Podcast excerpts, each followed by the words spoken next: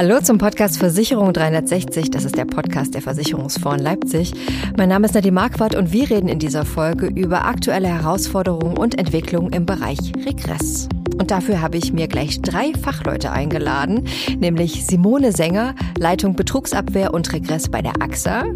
Der zweite in der Runde ist Christoph Wilczek, Teamleiter Regress Recovery bei der Zürich Deutschland und Thomas Hollig, Projektreferent im Team Antrag, Vertrag und Schadenmanagement bei den Versicherungsfonds Leipzig. Und damit sage ich Hallo Thomas, hallo Christoph, hallo Simone, schön, dass ihr dabei seid. Hallo. Hallo. Mit Regress widmen wir uns heute ja doch einem etwas nischigeren Thema. Ähm, daher vielleicht die Frage zum Einstieg. Ähm, Simone, wie bist du denn zum Thema Regress gekommen? Vielleicht jetzt nicht der äh, Berufswunsch einer, weiß ich nicht, vier- oder fünfjährigen. Äh, deswegen ist es eigentlich immer ganz spannend, wie die Leute da gelandet sind. Äh, da, das stimmt und ich bin tatsächlich ein bisschen äh, zufällig da auch gelandet. Also äh, mein Werdegang ist schon so, dass ich seitdem ich arbeite und das ist jetzt auch schon fast 24 Jahre in der Versicherungswelt arbeite, also von daher liegt mir natürlich die Versicherungsthematik schon nahe. Ich habe allerdings jetzt zum ersten Zweiten nochmal intern in der AXA eine neue Herausforderung angenommen und habe die Leitung eben der Abteilung Betrugsabwehr und Regress übernommen. Und äh, ein Schwerpunkt in meiner Abteilung ist das Thema Betrug und Betrugsabwehr. Und das Thema äh, Regress ist sozusagen mehr ein strategisches Thema, was bei mir liegt. Das heißt, ich bin gar nicht operativ im Regressthema gelandet, sondern eher in der strategischen Seite. Und da fühle ich mich auch wohl und das ist ein spannendes äh, Thema. Und ich bin äh, ganz happy, dass das auch bei mir mitliegt. Wunderbar. Und Christoph, äh, wie ist bei dir da der Werdegang bis zu deiner heutigen Position? Das ist so ähnlich. Also ich habe ursprünglich mal eine Ausbildung zum Versicherungskaufmann gemacht, habe festgestellt, das kann nicht alles gewesen sein. Dann über Studium, anschließend einer Ratingagentur für Versicherungsgesellschaften und im klassischen Controlling-Umfeld bei der Zürich gelandet.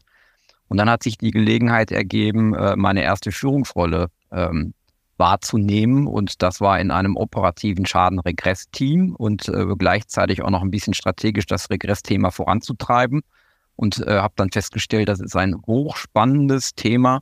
Ähm, ich, kann, ich weiß auch gar nicht, ob es den klassischen Weg gibt, ich möchte ins Regress.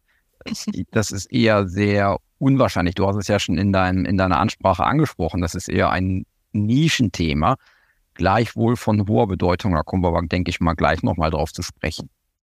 Genau, und bevor wir über das Thema ähm, die Bedeutung und die aktuellen Herausforderungen reden, würde mich erstmal noch die Organisation interessieren. Die ist nämlich tatsächlich bei euch äh, beiden in den Unternehmen sehr unterschiedlich aufgestellt. Simone, bei der AXA ist das Thema dezentral angesiedelt, bei der Zürich, also bei Christoph ist es zentral. Könnt ihr uns da mal kurz einen Einblick geben, wie das bei euch funktioniert und wo ihr vielleicht auch da die Vorteile seht in eurer Organisationsform? Christoph, magst du vielleicht anfangen? Ja, bei uns ist das äh, Thema Schadenregress in den Sparten, wo wir wirklich äh, Frequenzen, also hohe Stückzahlen haben, zentral angesiedelt. Man kann sich das so vorstellen, dass äh, die Schadenbearbeitung vorgelagert ist und äh, nach Abschluss der Schadenbearbeitung diese Vorgänge in das zentrale Schadenregressteam zwecks Regress-Weiterbearbeitung abgegeben werden. Ähm, teilweise läuft das auch parallel, weil wir hier gewisse Verjährungsfristen einzuhalten haben. Die Vorteile in einer zentralen Regresssachbearbeitung sehen wir hier in der klaren Spezialisierung auf die Kompetenzen Regress, also nach der Erkennung ähm, die ähm, Anmeldung und die Durchsetzung entsprechend, die klaren Priorisierung auch auf das äh, Regressthema. Wir sehen immer wieder äh, in, in Rahmen ähm, oder in Zeiten hoher Arbeitslasten, wenn es ähm, von einem den gleichen Sachbearbeiter erfolgt ist, dass es dort dass der Regress hin und wieder mal liegen bleibt und nicht so äh, stringent weiterverfolgt wird, wie wir es im zentralen Regressteam machen. Ähm, ja, aber auch auf klaren Ver Verantwortlichkeiten und Abgrenzungen entsprechend zu den Themen. Nachteile können natürlich sein bei komplexen Sachverhalten, dass man dort äh, nicht von vornherein involviert ist. Und ähm, wir sehen für uns in Summe aber mehr Vorteile in unserer Aufstellung ähm, als Nachteile. Und deswegen ähm, haben wir uns vor langer Zeit dazu entschieden, das Thema zu zentralisieren und ähm, sehen es auch weiterhin als vorteilhaft, das Thema äh, zentrale Regressbearbeitung weiterhin zentralisiert zu belassen. Also bei der Zürich äh, zentral und das schon äh, seit längerem. Simone, bei euch ist es dezentral. Äh, macht ihr das auch schon äh, seit Anbeginn der Zeit so oder ist das eine neue Organisation für? Nein, das ist, glaube ich, schon seit Anbeginn der Zeit so, wobei ich auch erst seit 2019 bei der AXA bin. Also Anbeginn der Zeit von der AXA habe ich auch nicht erlebt. Nein, das ist schon länger so. Es hat sich natürlich aber schon in den, in den Detailaufstellungen, sage ich jetzt mal, in der Zwischenzeit schon verändert. Also wir sind grundsätzlich dezentral aufgestellt. Das heißt, die Regresse werden in den einzelnen Sparten bearbeitet. Äh, eingangs habe ich ja schon gesagt, bei mir im Team liegt die Verantwortung für die strategische Steuerung. Das heißt, wir gucken ausschließlich auf die Zahlen, die Kennzahlen, gucken, dass wir mit Optimierungsmaßnahmen wie auch maschinelle Regresserkennung, kommen wir später noch zu, Dinge weiter vorantreiben und verbessern können, gemeinsam mit den Fachexperten. Äh, in den Sparten ist Regress tatsächlich jetzt mittlerweile unterschiedlich äh, organisiert. Also wir haben Sparten, wo wirklich der Regress einfach parallel durch den Case Owner, also den Sachbearbeiter, mitbearbeitet wird. In Sachschaden haben wir jetzt seit, ich würde sagen, ungefähr einem Jahr ein virtuelles Regressteam eingerichtet. Das ist eine Form von Zentralisierung. Also von daher würde ich fast sagen, wir sind in so einer Mischform unterwegs. Ähm, das heißt, dieses äh, virtuelle Team bekommt von den operativen Sachschadenteams die Regressverdachtsschäden dann auch zugesteuert und vorgelegt und die bearbeiten die dann auch. Wir sehen im Moment unterm Strich durch die dezentrale Organisation aber noch mehr Vorteile. Einfach, dass, äh, weil Regress ein Standardbestandteil, sage ich jetzt mal, in der, in der Sachbearbeitung ist, dass es quasi äh, kontinuierlich dort auch weiter bleibt. Ähm, wir können äh, das Know-how dort auch weiter aufrechterhalten. Ähm, natürlich die Nachteile Christoph hat es auch schon so ein bisschen gesagt, äh, was bei denen dann natürlich die Vorteile sind. Äh, bei uns der Nachteil ist, wenn hohe Arbeitsstände da sind, ist Regress natürlich gefährdet, sage ich jetzt mal als Thema, ein bisschen runter priorisiert zu werden, damit man einfach schneller die Fälle bearbeiten kann. Das müssen wir weiter im Blick behalten. In Summe sehen wir Vorteile auch in der Weiterentwicklung unserer, unserer KollegInnen, dass sie sich einfach mit diesem besonderen Wissen auch so ein bisschen innerhalb ihrer Teams weiterentwickeln können ähm, als Multiplikatoren sich weiterentwickeln können und auch teamübergreifend vernetzen und austauschen. Also von daher fahren wir im Moment noch ganz gut mit der Aufstellung. Wir sehen also, also ihr seid ähm, unterschiedlich organisiert, aber äh, trotzdem funktioniert es und offenbar ist es ein bisschen auch historisch gewachsen oder einfach dann so eine Sache, wir machen das jetzt eben äh, auf die eine oder andere Weise, was ihr bestimmt aber alle beide macht, weil das einfach ein aktuelles äh, Thema auch im Zuge der Digitalisierung ist, nämlich äh, maschinelle Regresserkennung. Simone, wie seid ihr denn da aktuell aufgestellt? Genau, das, dem Thema widmen wir uns auch seit geraumer Zeit. Ähm, und natürlich kommt auch da, ich sage jetzt mal Schlagwort KI mit dazu, wobei ich durch meine Historie bei KI immer ein bisschen vorsichtig bin. Ich habe viele Jahre bei IBM gearbeitet und äh, ja, KI ist nicht gleich KI. Aber ja, auch wir äh, äh, widmen uns diesem Thema. Ähm, das heißt, wir setzen äh, die maschinelle Regresserkennung aktuell noch auf geschlossene Schäden ein, ausschließlich ein. Also wir sehen damit natürlich auch, wie gut die Regresserkennung funktioniert und äh, können quasi, man kann ja Regress noch zwei Jahre prozessieren, also können dann quasi unser Regress auch nochmal nachholen.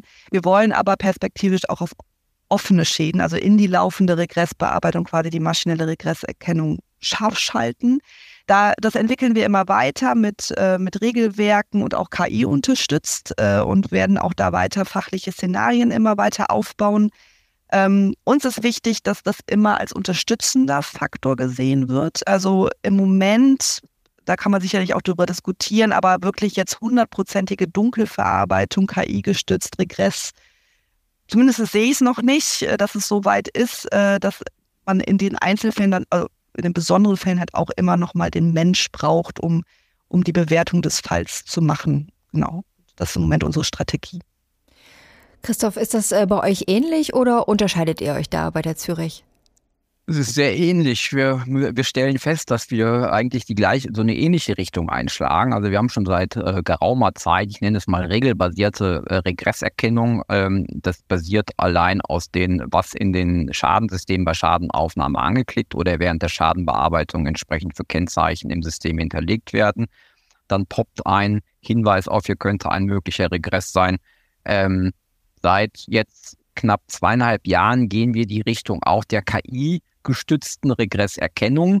Fing an in der Sparte Motor, bezogen auf Ermittlungsakten, die uns in einer Vielzahl der Fällen vorlag und dann auch immer im Nachgang, also wo wir entsprechende Listen bearbeitet haben. Wir haben zum Glück ein eigenes AI-Lab, ähm, mit dem ich in engen Austausch bin und wir dort auch immer viele Sachen vertesten und ähm, Man muss aber auch sagen, da ist noch ein hoher manueller Aufwand in diesen Tests enthalten. Also wenn mein AI-Lab mir eine gewisse Datenzulieferung bringt, dann muss da noch der Mensch drüber schauen und wirklich sagen, passt das, passt es nicht. Und wie Simone ja gesagt hat, das ist eine Unterstützungsfunktion. Also ich sehe hier auch ein enges Zusammenspiel zwischen Mensch und Maschine. Äh, ist nicht so, dass die KI uns jetzt die Arbeit abnimmt in der Schadenbearbeitung, die Regresse zu erkennen. Es ist die Unterstützung, die Untergegangenen, die nicht erkannten, mit aufzudecken. Es ist immens wichtig, weiterhin das Know-how der Schadensachbearbeiter tatsächlich noch aufrechtzuerhalten und nicht den Anschein zu erwecken, die KI übernimmt jetzt deren Arbeit. Ähm, da gehen wir auch regelmäßig in, mit Schulung zur Regresserkennung in die Fachbereiche rein. Wir sehen nämlich regelmäßig so sägezahnmäßig, wenn wir vorstellig werden, kriegen wir auch mehr Regressfälle übergeben und irgendwann gerät es in eine, in eine bisschen Vergessenheit. Und diese Schwankung, die möchten wir natürlich mit der KI glätten und zwar auf einem höheren Niveau, sodass wir dort dauerhaft hohe Regresserkennung ähm, und auch zeitnah hohe Regresserkennung kriegen. Ähm, und ich denke, das ist noch ein gutes Zusammenspiel und da stimme ich der Simone vollkommen zu. Ich kann mir auch nicht vorstellen, dass die KI unsere Arbeit komplett übernimmt. Ähm, dann sollte noch ein Mensch drüber wachen. Und Thomas, ähm, jetzt haben wir ja schon aus zwei großen Häusern von der AXA von der Zürich gehört, wie die maschinelle Regresserkennung und der Einsatz von KI schon funktioniert. Und du hast noch ein bisschen den Marktüberblick. Wie ist das denn bei anderen Versicherungshäusern? Was, sieht, was siehst du da?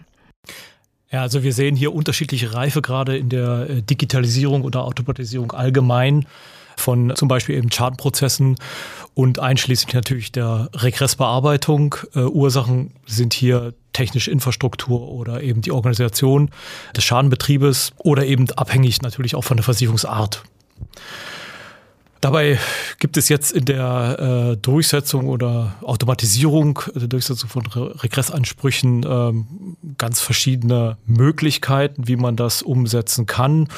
Zum Beispiel eben äh, KI, das wurde ja auch schon gesagt, als Einsatz zur Betrugserkennung, um somit dann eben potenzielle Regressfälle aufzudecken oder äh, KI-Technologie in der Dokumentenverarbeitung, um Daten zu strukturieren und äh, zu analysieren und vielleicht dann eben äh, automatische oder automatisierte Prozesse zur Geltmachung oder Durchsetzung von Regressansprüchen.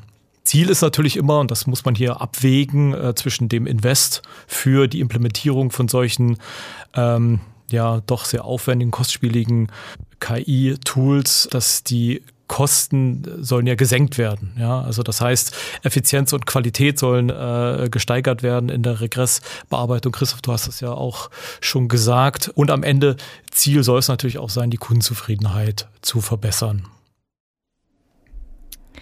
Genau. Wie immer wollen wir natürlich auch in unserem Podcast über Herausforderungen reden, die es vielleicht äh, in dem einen oder anderen Bereich gibt. Und ähm, ein Fall oder ein, eine Sache sind sicherlich Großschadenereignisse, zum Beispiel Unwetter, die ja in Zukunft, davon gehen zumindest die Klimaforscher und ich denke auch die meisten Menschen aus, die einfach in Zukunft häufig auftreten werden. Welche Herausforderungen seht ihr denn durch solche Großschadenereignisse, Christoph? Ja, ich glaube, wir müssen zum einen unterscheiden Großschadenereignisse, was die Versicherer stehen und äh, verstehen und was die breite Masse versteht. Also wir als Versicherer verstehen ein Großschadenereignis, ein einzelnes versichertes Ereignis. Die hatten wir in der Vergangenheit, die werden wir in Zukunft auch immer haben, äh, wo, das, wo das Schadenereignis, Haus brennt ab, eine gewisse Summe übersteigt. Und ähm, das, was du ansprichst, das verstehen wir als Versicherer als Kumulereignisse. Also wir haben eine Vielzahl von Schäden regional basiert im, im, Zusammenhang mit einem, mit einem Ereignis, beispielsweise mit einem Sturm, Hagel oder Überschwemmung. Und da sehen wir natürlich auch einen äh, deutlichen Anstieg äh, dieser Kumulereignisse. Diese Kumulereignisse haben aber im ersten Moment keinen direkten Einfluss auf Regresse. Also ähm, wenn es hagelt, hagelt es. Ähm, hier muss die Schadenorganisation oder die Versicherungswirtschaft gegebenenfalls mit äh, Frühindikatoren eher gegenwirken, indem sie ihre Kunden warnt, äh, wir erwarten ein Hagelereignis. Ähm, solche Sachen. Deswegen ähm, ist das erst einmal kein klassisches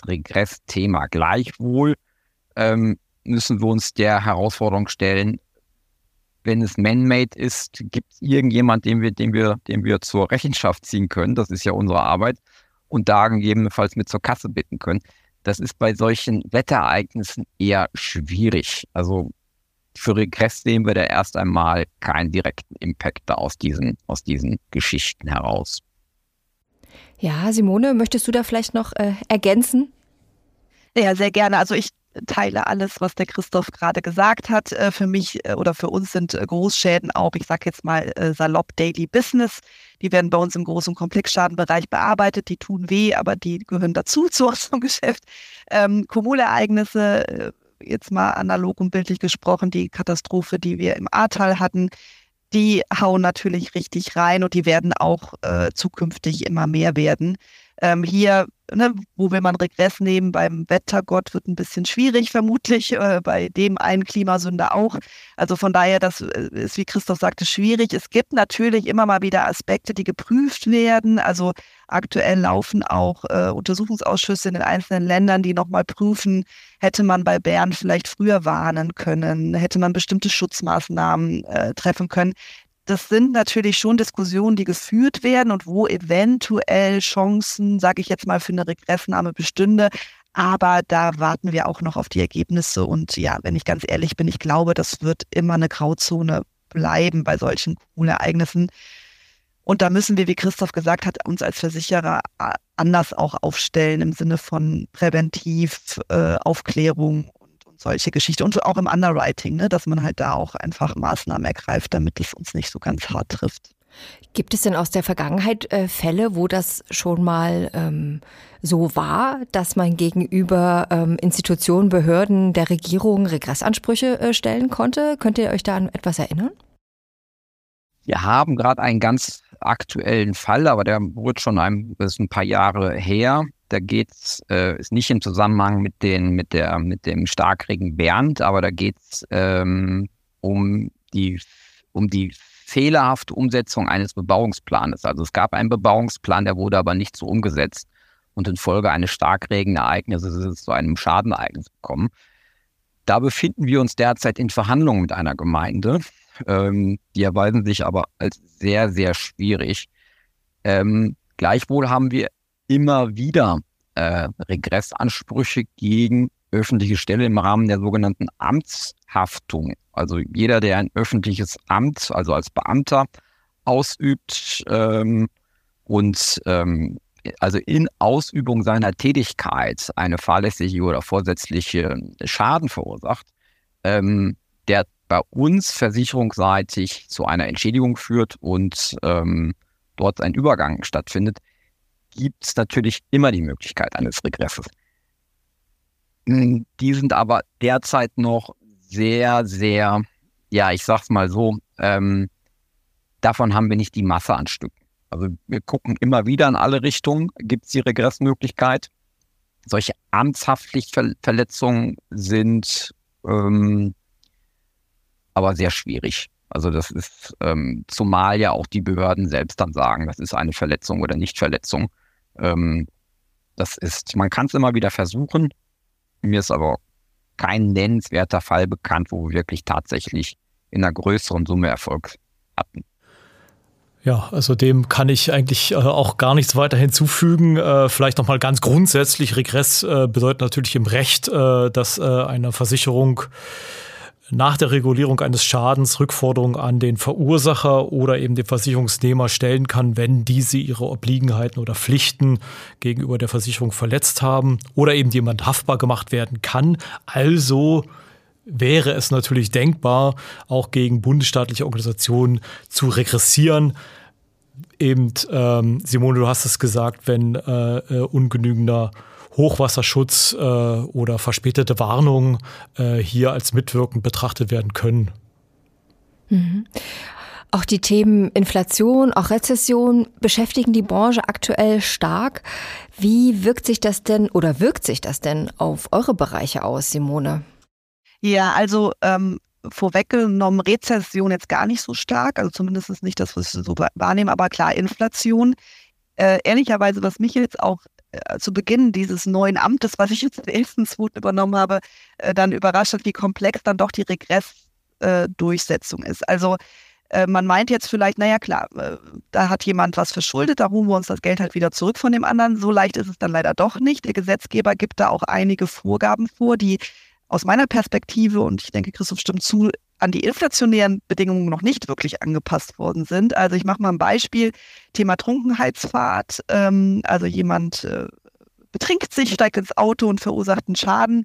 Ähm, sagen wir mal, der Entschädigung, also der Schaden liegt bei 15.000 Euro. Der Gesetzgeber ermöglicht uns aber nur die Regressnahme bis zu 5.000 Euro. Das heißt, wir bleiben auf den 10.000 Euro sitzen. Und Inflation wirkt dann natürlich, je teurer äh, der Schaden äh, quasi wird, dann auch auf dieses Thema ein. Das heißt, wir warten so ein bisschen darauf, dass Politik und Gesetzgebung perspektivisch sich auch diesem Thema mal widmen, damit wir Inflation entsprechend auch in den Schadenaufwendungen und in den Regressaufwendungen dann auch wieder zurückholen können. Ähm, das ist, da sind schon ein paar Themen, die uns da echt ein Problem ähm, machen. Plus wir haben aktuell die Herausforderung, da wir viel auf geschlossene Schäden äh, gehen, das heißt Schäden, die teilweise ein, zwei Jahre zurückgehen, unsere aktuelle Schadenquote aber natürlich inflationär bedingt entsprechend hoch ist, quasi das Verhältnis von Regresseinnahmen zu Schadenquote nicht mehr so richtig passt. Also wenn ich jetzt in Richtung Steuerungskennzahlen gucke, das ist auch eine Herausforderung, lässt sich erklären. Aber ja, da, das stellt uns auch einfach in der Steuerung vor Herausforderungen. Und wenn man sich jetzt die Schuldnerperspektive anschaut, würdet, merkt ihr da, dass die Leute eher Probleme haben, dann das Geld zu bezahlen, das sie eigentlich bezahlen müssten durch die Inflation?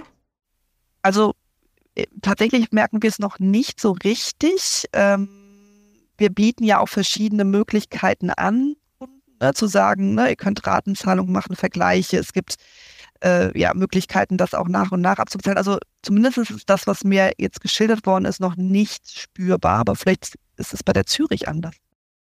Vielen Dank, Simon. Also kann ich zustimmen. Also wir sehen es aktuell auch noch nicht. Wir hatten immer wieder oder wir haben immer wieder äh, unterschiedliche Schuldnerstrukturen. Äh, zahlungskräftige Schuldner und weniger zahlungskräftige Schuldner. Schuldner, der eine Versicherung, der, der die für den Schaden ähm, haftbar zu machen ist, äh, vorhanden ist, da haben wir eh kein Problem.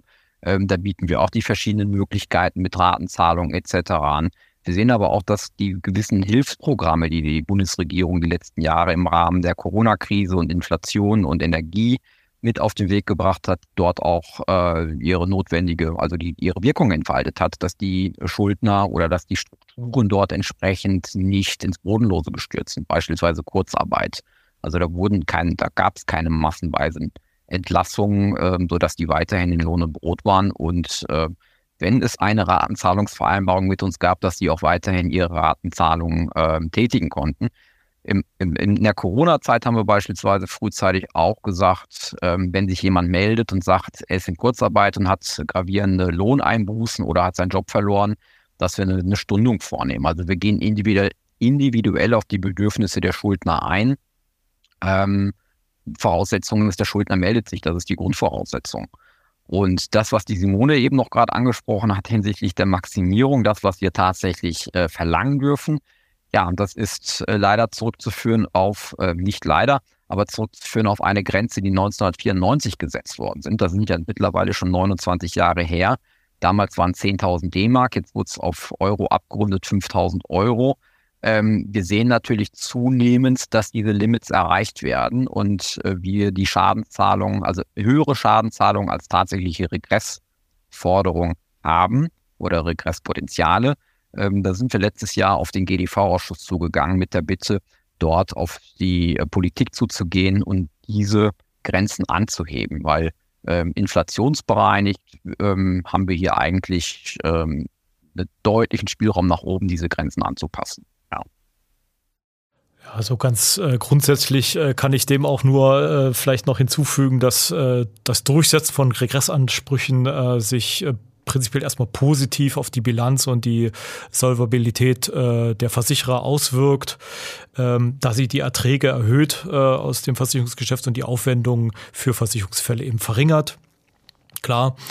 Und ähm, niedrige, eine niedrige Schadenquote bedeutet natürlich am Ende eine höhere Rentabilität und in einem Inflationsumfeld oder bei der Verknappung zum Beispiel von Baumaterialien äh, und damit steigenden Preisen, äh, ist natürlich hier besonders Augenmerk und Handeln äh, gefordert. Ähm, Im Umkehrschluss äh, ist natürlich ein in, in eine inkonsequente Regressbearbeitung äh, führt zu Überzahlung von Schäden, einer schlechteren Schadenquote und damit natürlich höheren Kosten und äh, hätte dann eigentlich zur Folge, dass die Prämien für den Versicherungsnehmer steigen. Das äh, wäre natürlich oder sollte vermieden werden. Jetzt habt ihr es äh, schon gesagt, Christoph, vorhin so, ja, es wird manchmal gedacht, das ist ja ganz einfach, da holen wir uns einfach das Geld wieder von den Leuten. Und äh, jetzt habt ihr aber auch gesagt, natürlich, ähm, erfolgreicher Regress ist auch wichtig äh, fürs Unternehmen, für den wirtschaftlichen Erfolg. Daher zum Schluss die Frage an euch, welchen Stellenwert hat denn das Thema Regress in der Branche oder welchen würdet ihr euch denn wünschen, wenn ihr euch was wünschen dürftet an der Stelle? Dürft ihr jetzt nämlich. Christoph, was sagst du? mache das ja jetzt schon seit fast sieben Jahren, das Regress-Thema. Und ich habe jetzt in den letzten sieben Jahren festgestellt, dass das Thema Regress die letzten sieben Jahre an Bedeutung deutlich hinzugenommen hat. Es kann sicherlich in der einen oder anderen Stelle noch mehr an Bedeutung gewinnen. Ich sehe auch sehr unterschiedliche Aufstellungen in der Versicherungswirtschaft, also bei einzelnen Versicherern, wo es einen hohen oder einen weniger hohen Stellenwert hat. Meines Erachtens nach sollte es überall einen sehr hohen Stellenwert haben, um natürlich die positiven Effekte weiter voranzutragen. Also neben den, neben den Bilanzkennzahlen, Wettbewerbsfähigkeit im Rahmen der Prämien. Wir haben aber auch unsere, unsere Agenturen im Blick. Eine geringere Schadenquote auf Agenturebene ist das sehr wichtig.